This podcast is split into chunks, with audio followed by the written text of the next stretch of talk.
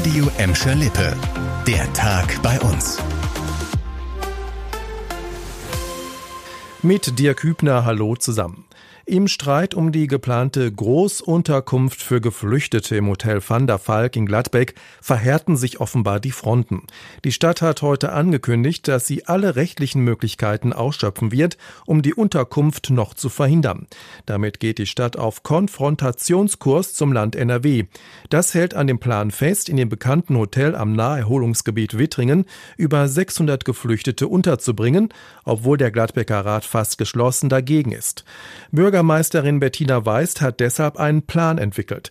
Sie will einen Bebauungsplan aufstellen lassen, der festlegt, dass auf dem Hotelgelände tatsächlich nur eine Hotelnutzung erlaubt ist.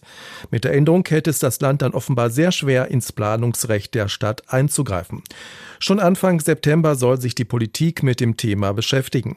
Aber warum sind eigentlich Stadtspitze und Politik gegen die Großunterkunft im Hotel Van der Valk? Sie kritisieren, dass das geplante Flüchtlingsheim für die Bewohner zu abseits liegt und schlecht ans Gladbecker Busnetz angebunden ist. Außerdem könne eine gemeinsame Unterbringung von so vielen Menschen zu Problemen führen.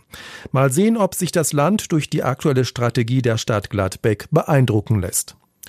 Von Gladbeck nach Gelsenkirchen fast täglich erreichen uns Pressemitteilungen der Bundespolizei zu Straftaten und Festnahmen am Gelsenkirchener Hauptbahnhof. Gefühlt ist es am größten Bahnhof im nördlichen Ruhrgebiet unsicherer geworden. Das Gefühl hat nicht getäuscht, das zeigen jetzt Zahlen der Bundespolizei. Im Jahr 2021 hat sich demnach die Zahl der Straftaten am Gelsenkirchener Hauptbahnhof im Vergleich zum Jahr davor mehr als verdoppelt. Rund 780 Delikte zählten berichten die Beamten.